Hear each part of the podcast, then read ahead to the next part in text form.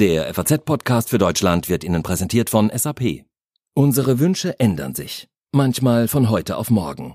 Darum muss ein Unternehmen in der Lage sein, unmittelbar zu reagieren. Denn nur wer weiß, wie Kunden denken und fühlen, kann sich den Anforderungen anpassen. Auf solche veränderten Bedürfnisse können sich Unternehmen jetzt noch besser einstellen. Das Business der Zukunft hat Gefühle. Erleben Sie Experience Management von SAP. Mehr unter sap.de slash erleben.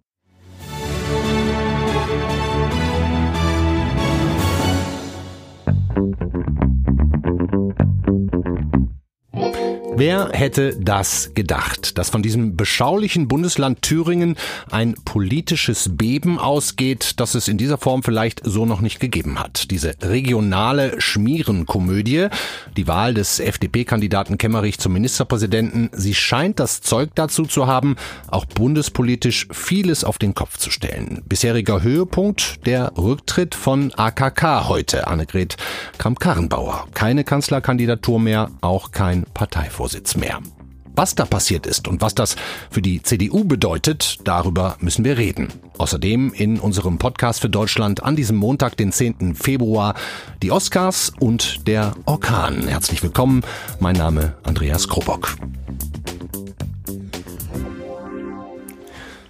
Ist es nicht faszinierend, wie aus einer Posse in einem der kleinsten Landtage der Republik eine solche Lawine werden kann. Kurze Rekonstruktion. Im dritten Wahlgang wurde ja mit Unterstützung der AfD der FDP-Mann Kemmerich zum Ministerpräsidenten gewählt. Danach ein bundesweiter Aufschrei, Krise bei der FDP, Vertrauensfrage Lindner, Rückzug Kemmerich und immer wieder die Frage, hätte man nicht vorher wissen müssen und vor allem verhindern müssen, dass es überhaupt so weit kommt? Diese Frage muss sich natürlich auch die CDU gefallen lassen.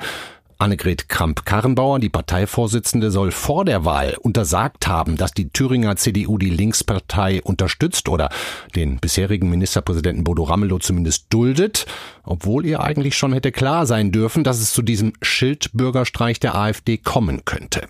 Sämtliche Rettungsversuche in den Tagen danach waren nicht wirklich erfolgreich und deswegen zieht AKK jetzt die Konsequenzen und zieht sich von ihrer Kanzlerkandidatur zurück. Für uns vor Ort auf der Pressekonferenz war unser Berliner Büroleiter Eckhard Lose, mit dem wir jetzt hoffentlich verbunden sind. Hallo Eckhard. Hallo Andreas. Hättest du heute Morgen damit gerechnet, dass es zu so einem Knall kommt? Nein, dann hätte ich es wahrscheinlich vorher ähm, schon ähm, erzählt, geschrieben, getwittert, was auch immer. Ja. Ähm, was schon klar war, ist, dass die Position von Annegret Kramp-Karrenbauer ähm, stark angeschlagen war, vor allen Dingen seit die Kanzlerin sich in der vorigen Woche von Südafrika aus ähm, in den Vorgang in Thüringen, den du eben beschrieben hast, eingeschaltet hat. Das tut eine Kanzlerin, die ja in der CDU keine wirkliche Funktion mehr hat, nur wenn sie glaubt, dass die Vorsitzende es nicht hinkriegt. Also ich hätte nicht gesagt, starke Position der Parteivorsitzenden, dass sie heute hinschmeißt, ähm, kam für mich überraschend. Ähm, wenn du mit einem Wort, sagen wir ein Adjektiv, die Außendarstellung der CDU im Moment beschreiben müsstest, welches würdest du wählen?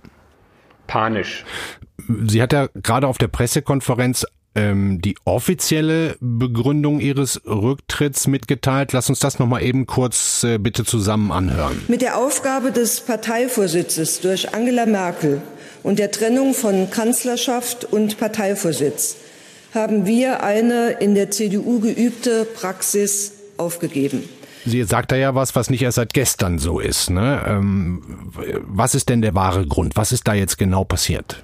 Für mich hat sich das so angehört äh, wie eine zwar vorsichtige, aber doch deutlich zwischen den Zeilen zu lesende Kritik an Merkels Vorgehen zu sagen, ich gehe aus dem Parteivorsitz raus, halte aber noch bis zum Ende der Legislaturperiode, also über Jahre, an der Kanzlerschaft fest. Für mich klang das so, als wollte Kamm-Karrenbauer sagen, das, was die Kanzlerin damals als Wagnis bezeichnet hat, ähm, war doch eher Wahnsinn und hat nicht funktioniert, konnte nicht funktionieren und das sehen wir jetzt. Die große Frage ist ja jetzt, wer soll Kanzlerkandidat der Union werden? Ich zähle mal kurz die Kandidaten auf. Du sagst ja oder nein, ob die überhaupt aus deiner Sicht realistisch in Frage kommen. Friedrich Merz. Nein. Okay, warum nicht? Ich glaube, dass Merz als äh, Gesamtfigur für die Partei äh, nicht in Frage kommt. Wenn man sich anschaut, wie sich nicht nur Merkel, sondern auch die CSU verortet, dann heißt das, unsere Versuche, so ein bisschen nach rechts zu winken, ein bisschen die Partei aus der Mitte oder gar der linken Mitte wegzuziehen, ähm, das hat nicht funktioniert. März wäre das Signal, wir versuchen das wieder. März könnte sicherlich ein paar der Konservativen integrieren, aber er würde in der Mitte dramatisch verlieren. Und deswegen sage ich, ähm, hat nicht die gesamte Unterstützung der Partei. Ähm, die Antwort heißt nein. Aber er wird es wollen, oder? Das kann man sich schon vorstellen, dass er es, äh, dass er es will, aber dann muss er auch Parteivorsitzender werden, dann muss er sich in der Partei voll engagieren, denn auch das Experiment ist gescheitert, die Trennung ähm, von Parteivorsitz und Kanzlerkandidatur. Dann müsste er sagen, ich werfe mich mit aller Kraft in die Partei rein. Äh, das hat er nach seiner Niederlage Ende 2018 in Hamburg nicht getan. Der nächste Armin Laschet? Ja, ist sicherlich Top-Kandidat. Erstmal formal. Der Mann ist äh, Chef der nordrhein-westfälischen CDU. Das heißt, klar ist, es gibt keinen Parteitag der CDU, ähm, wo man sich vorstellen kann, dass gegen die nordrhein-westfälische CDU Vorsitzender, Kanzlerkandidat oder ähnlich gewählt wird, das wird nicht gehen. Dafür sind die zu stark, sind einfach zu viele. Zweitens, er ist nordrhein-westfälischer Ministerpräsident. Er ist der einflussreichste CDU-Ministerpräsident. Er will unbedingt, das hat er deutlich gemacht. Er steht für den Kurs, ähm, den ich eben beschrieben habe, ähm, nämlich zu sagen, die CDU äh, verliert in der Mitte mehr, wenn sie sich nach rechts öffnet, äh, als sie rechts gewinnen kann. Jens Spahn ähm, ja, ein etwas schwächeres Jahr. Äh, denn Jens Spahn ist natürlich eine politische Begabung, hat, das hat, war ein sehr guter Verlierer äh, bei der Wahl der äh, Vorsitzenden ähm, Ende 2018. Ähm, bin nicht sicher, ob er von der ganzen Partei getragen wird und ob der nordrhein-westfälische Landesverband, zu dem er ja auch gehört, dann nicht sagen würde, komm, jetzt ist erstmal der Vorsitzende und Ministerpräsident äh, dran, der integriert doch noch besser als Spahn. Ja. Spahn ist, hat ist ja auch jünger noch, er hat auch Zukunft. Hat noch einen Moment Zeit, ja. Okay, und Markus Söder muss man natürlich noch nennen. Markus Söder natürlich äh, ähm, grundsätzlich als bayerischer Ministerpräsident. Ähm, er selber hat allerdings für mich ziemlich nachvollziehbar und glaubwürdig gesagt, er will das noch nicht machen. Er ist natürlich kein Strauß, er ist kein Stoiber, er ist viel kompatibler mit einer Merkel- oder Laschet-CDU, aber so ohne weiteres ähm, würde das wahrscheinlich auch nicht gehen. Wie wird denn überhaupt entschieden, wer Kandidat wird? Wird es dann einen Sonderparteitag geben? Ähm, eben auf der Pressekonferenz äh, hat Annegret Kamp-Karrenbauer den Eindruck erweckt, äh, es bleibe bei der Planung Ende des Jahres äh, Stuttgarter Parteitag, da wird entschieden. Sie hat es aber nicht so 100 Prozent gesagt. Man hörte zwischen den Zeilen, naja, das kann natürlich auch früher stattfinden und ich kann mir gar nicht vorstellen, dass man jetzt in aller Seelenruhe sagt, wir machen jetzt weiter in der Koalition mit der Grundrente und wir reden mal über Klimapolitik und über die Bundeswehr. Ah ja, die werden und ein Jahr lang immer das Gleiche gefragt dann. Ne? Wer natürlich jedes Interview mit einem der, der, der Kandidaten, über die wir eben geredet haben, jedes Interview wird eine, ein und denselben Einstieg haben, nämlich wollen Sie, wann ist es soweit, was qualifiziert Sie? Also da muss man jetzt mindestens schon mal einen Weg aufzeigen. Jetzt ist Februar, dass man sich vorstellt, zehn oder neun Monate ähm, wird das Thema wieder in die, in die Aktenschränke gepackt. Das können wir uns alle nicht vorstellen. Okay, also ich fasse nochmal ganz kurz zusammen. Äh, du rechnest damit, dass der Kanzlerkandidat nicht erst in Stuttgart bestimmt wird und ja. du glaubst auch, dass es hoch oder höchstwahrscheinlich die größten Chancen Armin Laschet hat. So ist es. Es kann sein, dass die formale Festlegung in Stuttgart äh, stattfindet, aber sagen wir mal eine informelle, dass klar ist, der oder diejenige wird's in der, in der ähm, CDU. Im Moment sehen wir ja nur ders. Ähm, das wird sicherlich früher sein. Dankeschön, Eckhard Lose. Gerne.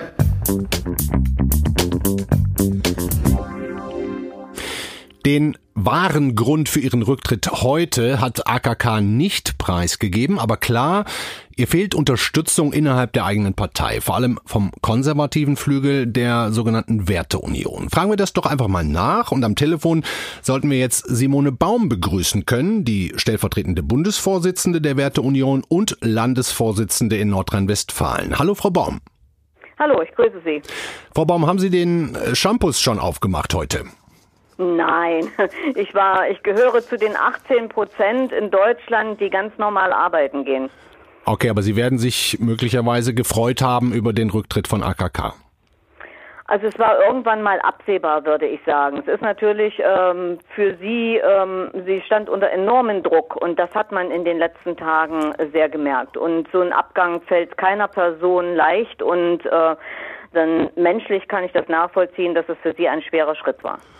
Lassen Sie uns kurz mal zusammen reinhören, was äh, AKK vorhin gesagt hat auf der Pressekonferenz. Ich fand es durchaus überraschend, dass sie auch explizit Bezug genommen hat auf die Werteunion. Und es ist heute in den Gremien, insbesondere auch im Bundesvorstand, sehr, sehr deutlich geworden, dass ähm, Mitglieder der Werteunion, die ja an der einen oder anderen Stelle noch nicht einmal Mitglieder der CDU sein müssen oder der CDU sind, dass wenn die davon reden, dass es Vereinbarkeiten, dass es ähm, Annäherungspunkte, äh, dass es Gemeinsamkeiten mit der AfD gibt, sie sich damit eben auch von den Beschlüssen der CDU und aus meiner Sicht auch von dem Wertefundament der CDU entfernen. Und äh, deswegen ist das die Frage, die jeder Einzelne, der meint, der muss sich bei der Werteunion äh, engagieren, die sich jeder Einzelne stellen muss, ähm, ob er damit auch Mitglied bei der CDU bleiben kann. Frau Baum, Sie haben es gehört. Ähm, ich habe es gehört. Eine Annäherung an die AfD. Ist es, stimmt das, was AKK da sagt? Nein, das sind gleich mehrere Falschbehauptungen. Ich weiß nicht, von wem sie sich beraten lässt. Das hätte sie mal machen sollen. Ich hoffe, sie ist nicht von Herrn Polenz oder Herrn Polenz oder Herrn Saarfeld beraten worden, denn ich glaube, jemand von den beiden Herren hat auch mal behauptet, dass wir kaum Mitglieder der CDU sind. Wir sind zu über 80 Prozent sind wir Mitglieder von CDU und CSU. Und da legen wir sehr viel Wert darauf, weil wir nämlich nur, wenn wir reine oder voll äh, Mitglied der CDU sind, auch ein Grundsatzprogramm mit mitarbeiten können, Anträge beim Bundesparteitag einbringen können, uns in den Gremien bewerben okay, können als, ja. als Abgeordnete und so weiter. Ja, aber und, ich, ich äh, meine, es ist ja schon relativ besonders, dass Sie auf einer offiziellen Pressekonferenz einen Flügel der CDU, ich meine, wir haben den äh, sozialen, den liberalen und den konservativen Flügel. Sie ja. zählen ja zum konservativen Flügel, dass sie tatsächlich sie benennt und in gewisser Weise auch angreift ähm, und äh, eben auch sagt, es gäbe im konservativen Flügel die Bereitschaft einer Annäherung an die AfD. Ähm, weiß ich nicht, wie sie da drauf kommt. Auch das stimmt nicht. Natürlich ist es wichtig, dass die CDU ihre drei Säulen bedient. Die soziale, die liberale und die konservative. Und stellen Sie sich das anhand eines dreibeinigen Hockers vor und ein Hocker bricht weg kommt es unweigerlich zum Fall. Und genau das ist, ist jetzt im Prinzip eingetreten.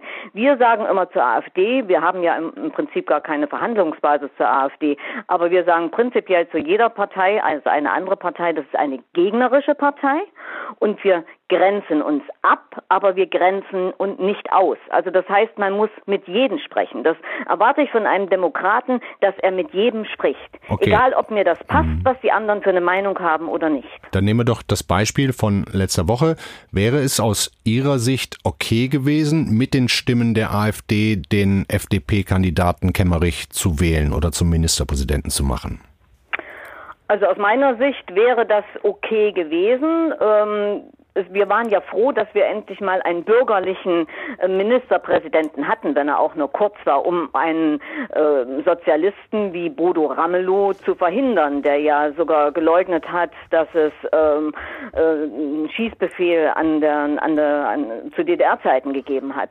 Und äh, von daher hätte auch mal eine AfD beweisen können, wie demokratisch ist sie denn eigentlich? Was kann sie denn an Sacharbeit leisten? Hm. Und die anderen übrigens hätten auch die SPD und auch die Grünen hätten ja mal sagen können, okay, jetzt unterstützen wir halt auch mal einen bürgerlichen Kandidaten, um auch mal wieder ein bisschen Ruhe reinzubringen. Aber das haben sie nicht gemacht. Sie haben sich anders entschieden. Und die Kanzlerin meldet sich aus Afrika zu Wort und sagt, es geht gar nicht, dass man sozusagen mit den Stimmen der AfD einen Ministerpräsidenten bestimmt. Jetzt sagen Sie aber, das geht. Das lässt ja schon auch schließen darauf, dass innerhalb der CDU gerade heftig gestritten wird. Ja, natürlich. Sie toleriert ja umgekehrt auch mit den Stimmen, ähm, mit der Akzeptanz der Stimmen von den Linken. Dann kann man das ja ebenfalls nicht tolerieren.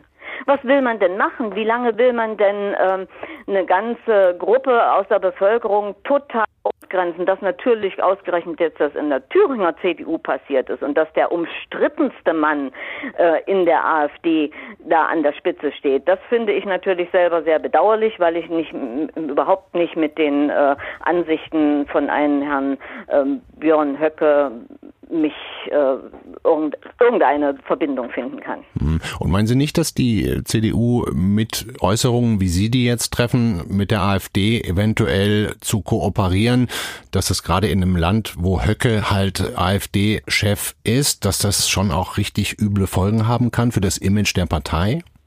Ging doch gar nicht ums Kooperieren. Es ging doch darum, dass ähm, eine Minderheitsregierung regieren soll. Da wäre doch gar nicht die, ähm, die AfD beteiligt gewesen. Hm. Es wäre, schauen Sie, wenn jetzt die. Aber die sie wird ja zum Königsmacher sozusagen, ne?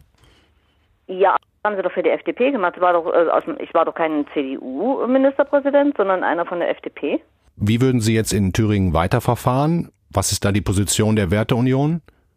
Also ich hätte das ausprobiert mit einer Minderheitsregierung. Ich bin allerdings nicht in der Lage, das in irgendeiner Form mit zu beeinflussen oder zu bestimmen. Ich hätte es ganz einfach mal ausprobiert und dann zusammengearbeitet, auch mit Grünen, mit der SPD. Und wenn die AfD Anträgen von denen mit zugestimmt hätte, ja, dann wäre es halt so gewesen. Jetzt ist es so, dass AKK keine Kanzlerkandidatin mehr ist. Und es gibt Namen, die im Raum stehen. Wir haben Armin Laschet, wir haben Jens Spahn, wir haben Markus Söder und natürlich auch Friedrich Merz. Ähm, wer ist Ihr mhm. Kandidat? Wer wäre aus Ihrer Sicht die beste Lösung? Naja, ich, so viel ich weiß, hat äh, Herr Merz den größten Rückhalt innerhalb äh, der CDU und von vielen an der Parteibasis. Mhm. Aber vielleicht kommt auch noch irgendjemand anders. Weiß man das? Ist ja noch eine Weile hin, außer die Ko große Koalition, die kippt jetzt. Hätten Sie ein bisschen Sorge, dass mit Armin Laschet die politische Linie von Angela Merkel weiterverfolgt wird? Ich könnte mir das sehr gut vorstellen, dass er diese Linie weiterverfolgt. Hm, und das wäre also sozusagen nicht das, was Sie wollen. Also ich muss sagen, Laschet jetzt im Moment hier in NRW macht, da macht er eine sehr unaufgeregte Politik, auch eine sehr vernünftige Politik, auch mit dem Innenminister Herbert Reul. Aber es ist natürlich auch allgemein bekannt, dass er, was die Linie der Partei betrifft, eher den Merkel-Kurs weiterverfolgen würde. Vielen Dank, Frau Baum. Wir sind gespannt, wie es weitergeht. And the Oscar goes to Parasite.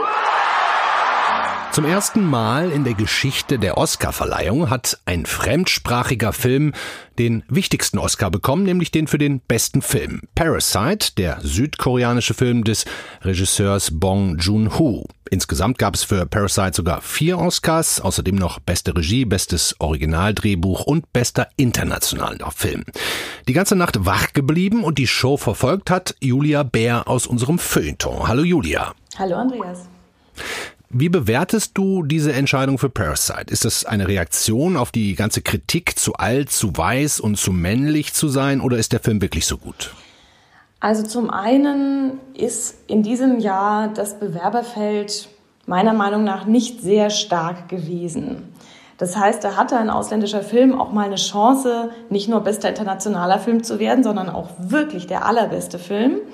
Und zum anderen hat die Academy ja in den letzten Jahren sehr hart dran gearbeitet, sich ein bisschen diverser zu machen und dass da eben nicht nur weiße, mittelalte und alte Amerikaner drin sind, männliche natürlich vor allem, ähm, sondern sie haben viele Leute aus aller Welt dazu genommen, sie haben viele Frauen hinzugenommen, sie haben viele auch etwas unabhängigere Filmeleute hinzugenommen und jetzt sieht man, wozu das führen kann. Hm, nicht ganz so überraschend äh, wie Parasite waren die anderen Oscars. Als ich da so drüber geguckt habe, Brad Pitt hat jetzt auch seinen ersten für die beste Nebenrolle, Joaquin Phoenix für die Joker-Darstellung, Renee Zellweger auch. Geht das aus deiner Sicht okay so oder ist das alles viel zu vorhersehbar? Einerseits geht es in Ordnung, weil die Leistungen gut sind und andererseits war es wirklich vorhersehbar und gerade bei ähm, Judy, also dem Film, für den Renee Zellweger den Oscar jetzt bekommen hat, ah, das ist schon fast kalkuliert. Also man, man sieht dann, es ist ein Film, wo eine Schauspielerin aussieht wie eine andere Schauspielerin. Aus irgendeinem Grund liebt das die Academy und lieben das auch die Amerikaner. Und im Grunde war in dem Moment, als der Film fertig war, schon relativ klar, dass sie dafür einen Oscar bekommen wird. Sie hat es natürlich auch sehr gut gemacht. Sie hat nicht nur gespielt, sondern sie hat auch gesungen und Renée Zellweger ist ja eigentlich keine Sängerin. Sie hat sich das angeeignet, dass sie klingt wie Judy Garland, eine große Sängerin. Insofern, sie hat es verdient, aber ein bisschen aufregender hätte das schon sein können. Hm, apropos aufregend, wie war denn die Show so insgesamt? Die Show hatte Längen, das muss man wirklich sagen. Die Academy hat in den letzten Jahren ja immer wieder gekürzt, aber was sie rausgekürzt haben, waren eben vor allem Show-Elemente und es gab in diesem Jahr wieder keinen Moderator. Dafür sehr, sehr viele Präsentatoren und teilweise hatten die Präsentatoren Präsentatoren. Das heißt, wir sehen nach der Werbung einen Schauspieler und dieser Schauspieler kündigt einen anderen Schauspieler an, der dann äh, vorliest, wer die Nominierten sind. Das ist also sehr viel, sagen wir mal, es ist eine Ensembleleistung, aber ein Moderator, der wirklich ein bisschen Energie reingebracht hätte und ein bisschen Witz, so wie damals Neil Patrick Harris das sehr gut gemacht hat, das wäre schon besser gewesen. Hm. Und bis auf Parasite, was ja nur wirklich eine kleine Überraschung zumindest war, was ist das Ding des diesjährigen Oscars, was vielleicht hängen bleibt oder was ist für dich hängen geblieben? Also es gab zwei Momente, die ich recht rührend fand. Und zwar einmal die, ähm, die Vorführung von Into the Unknown aus Frozen 2, weil da nicht einfach nur Edina Menzel und Aurora ihren, ihren Song gesungen haben, sondern sie haben die ganzen Synchronsängerinnen aus Russland, aus Norwegen, aus Polen, auch aus Deutschland mit auf die Bühne geholt. Und in der zweiten Strophe hat jede von ihnen in ihrer Sprache ein, eine Zeile gesungen. Das war sehr schön, weil man einfach sieht, aus diesem Lied wird was gemacht. Dieses Lied geht hinaus in die Welt und wird verändert und wird angepasst und das kann auch alles gefeiert werden. Das darf alles vorkommen und es ist nicht so, dass dieses Lied so perfekt und heilig ist, dass man es dann genauso vortragen muss, wie es mal gedacht war. Und der andere Moment war die Dankesrede von Joaquin Phoenix, der merklich nervös war und eine Gardinenpredigt gehalten hat darüber, dass man andere nicht ausbeuten darf, dass mehr Mitgefühl in der Welt sein sollte, dass wir mit der Natur und der Umwelt besser umgehen müssen. Also das war schon ein besonderer Moment, wenn man vorher gesehen hat, wie alle immer nur ihren Produzenten und ihren Regisseuren gedankt haben. Okay, ich danke dir jetzt jedenfalls sehr herzlich für deine sehr spannende Nachbetrachtung der Oscars. Dankeschön, Julia Bär. Gerne. Heute Morgen in unserer Redaktionskonferenz, da haben einige Kolleginnen und Kollegen gefehlt. Sie haben es einfach nicht rechtzeitig auf die Arbeit geschafft, weil Orkan Sabine für ordentlich Chaos im Fern- und Regionalverkehr gesorgt hat. Die Bahn hatte gestern Nachmittag den kompletten Fernverkehr eingestellt. Autobahnen mussten wegen umgestürzter Bäume gesperrt werden und das Sturmtief hat auch für viele Schäden in ganz Deutschland gesorgt. Eines der prägendsten Bilder das haben wir hier aus Frankfurt geliefert. Da ist nämlich ein riesiger Baukran in den Kaiserdom, in den Frankfurter Dom hineingefallen oder hat sich zumindest aufs Dach gelegt mit einigen Schäden. Was da genau los war in Frankfurt, das fragen wir jetzt den Frankfurter Bürgermeister und auch Kirchendezernenten Uwe Becker. Hallo, Herr Becker. Hallo, ich grüße Sie. Herr Becker, was ist da passiert? Nun, es hat sich der Nadelausleger äh, des Krans äh, verbogen und ist dann runtergestürzt auf das Südquerhaus des Domes und äh, dort äh, auf der einen Seite den First ein Stück durchschlagen und der unten dran anhängende Haken, der ja selbst rund 400 Kilogramm wiegt, äh, hat zusätzlich nochmal das Dach durchschlagen, sodass man im Augenblick ein recht trauriges Bild äh, dort auch wahrnimmt. Okay, und das Dach ist ja gerade eben erst saniert worden. Jetzt kann man wieder neu ran? Richtig, also eigentlich war auch am Donnerstag äh, der Zeitpunkt des Abbaus des Krans angesetzt. Äh, insofern einige Tage später wäre dort schon ein Kran nicht mehr äh, gestanden. Ähm, jetzt geht es darum, dass man schnell die Dinge vor Ort erstmal sichert. Äh, der Sturm ist ja noch nicht endgültig vorüber. Insofern kann man jetzt auch noch nicht an alle Arbeiten, die notwendig sind, direkt heran. Wichtig ist im Augenblick, dass man den aufliegenden Ausleger sichert. Das geschieht im Moment mit zwei weiteren Kränen, zwei Autokränen, die dort im Moment direkt im Einsatz sind. Dann wird man das, was möglich ist, abdichten, damit nicht zu viel Wasser in das Gebäude eindringt. Und sobald der Sturm dann in den nächsten Stunden sich verzieht, wird man morgen, übermorgen die übrigen Arbeiten dann beginnen können. Können Sie schon in etwa sagen, wie teuer das wird, was Sie da jetzt wieder neu bauen müssen?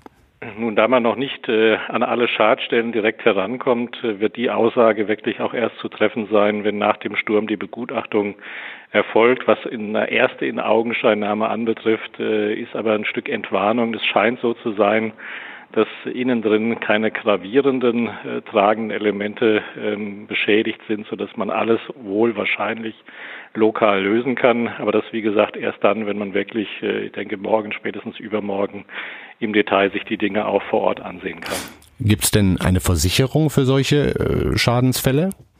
Nun, es gibt die unterschiedlichsten Versicherungen, aber auch das wird zu klären sein, aus welchem Grund äh, sozusagen dieser Kran oder der Seitenausleger davon nicht gehalten hat. Insofern wäre da jetzt eine Aussage im Detail sicherlich zu früh, aber für all die Formen, die in Frage kämen, rein theoretisch, ist sicherlich auch eine Versicherung vorhanden. Ist es, denn, ja, ist es denn auch möglich, dass sozusagen die Firma, die diesen Kran dahingestellt hat, in Regress genommen werden könnte? Nun, ich kann und möchte da jetzt bewusst nicht spekulieren. Ähm, mhm. Das wird man, wie gesagt, erst wirklich im Detail sehen können, wenn äh, nach den Stunden, wenn der Sturm jetzt weggezogen ist, man sich alles ansehen kann und dann auch tatsächlich äh, den Ablauf äh, und die Gründe ähm, von höherer Gewalt bis zu technischen Fragen geklärt sind. Aber da ist jede Spekulation jetzt einfach zu viel. Das ist mhm. leider wegen des anhaltenden Sturms noch nicht im Detail möglich, dass man die Antworten schon geben kann. Mhm. Und hätte man den Kran nicht doch vielleicht vorher schon abbauen können? Nun, in Frankfurt stehen ja an vielen Stellen Baukräne. Ähm, das ist nicht in Anführungszeichen unüblich. Im Moment stehen, glaube ich, fast mehr Kräne als Hochhäuser in Frankfurt. Was jetzt im Konkreten an dieser Stelle passiert ist, wie gesagt, wird man sehen müssen. Äh, aber das ist jetzt nicht sozusagen Aspekt, äh, dass ein Kran jetzt stand. Dafür stehen ja viele andere auch nach dem Sturm noch so, wie sie vorher standen. Hm. Letzte Frage. Die Frankfurter mögen ihren Dom. Jetzt können sie erstmal wohl nicht rein. Ähm, wann können sie denn wieder rein? Was glauben sobald, Sie? Äh, sobald eine Klarheit äh, nach Augenscheinnahme möglich war, um zu sehen, wie weit man Dinge räumlich begrenzen kann, wird dann auch eine Entscheidung wieder möglich sein, was die Öffnung angeht. Wie gesagt, jetzt die ein, zwei Tage wird man zumindest noch Geduld haben müssen, bis man sich ansehen kann. Aber wir wollen selbst als Stadt äh, dafür sorgen, dass so schnell wie möglich äh, unser schöner Kaiserdom, ja immerhin das Zeugnis europäischer Kulturgeschichte Frankfurts, dann auch so schnell wie irgend möglich und auch verantwortbar wieder äh, besucht werden kann. Das wäre gut. Herzlichen Dank, Uwe Becker. Ich danke Ihnen. Was sonst noch heute Wichtiges passiert ist, jetzt in unserem Nachrichtenüberblick. Wegen des neuen Coronavirus kommen die EU-Gesundheitsminister zu einem Sondertreffen zusammen. Vergangene Woche hatte Bundesgesundheitsminister Jens Spahn eine EU-Debatte über schärfere Einreisekontrollen gefordert. Inzwischen werden ja in China über 40.000 Erkrankungen sowie mehr als 900 Tote gemeldet. In Deutschland gibt es bislang 14 bestätigte Ansteckungsfälle. Deutschland gibt gemessen an der Wirtschaftsleistung weniger Geld für die Altenpflege aus als andere Länder. Das ergibt sich aus einer Antwort der Bundesregierung auf eine parlamentarische Anfrage der linken Fraktion, über die das Redaktionsnetzwerk Deutschland berichtet. Demnach wurden in Deutschland zuletzt anderthalb Prozent des Bruttoinlandsproduktes für die Langzeitpflege aufgewendet, deutlich weniger als zum Beispiel in Norwegen und Schweden. Die Raumsonde Solar Orbiter der Europäischen Weltraumagentur ESA ist am frühen Morgen gestartet. Der Satellit wurde von Cape Canaveral im amerikanischen Bundesstaat Florida aus zur Sonne geschickt. Gesteuert wird der Satellit vom Europäischen Kontrollzentrum in Darmstadt. Der Satellit soll relativ nah an die Sonne heranfliegen und einen Blick auf bislang weniger bekannte Regionen der Sonne werfen. Das war unser Podcast für Deutschland an diesem Montag, den 10. Februar.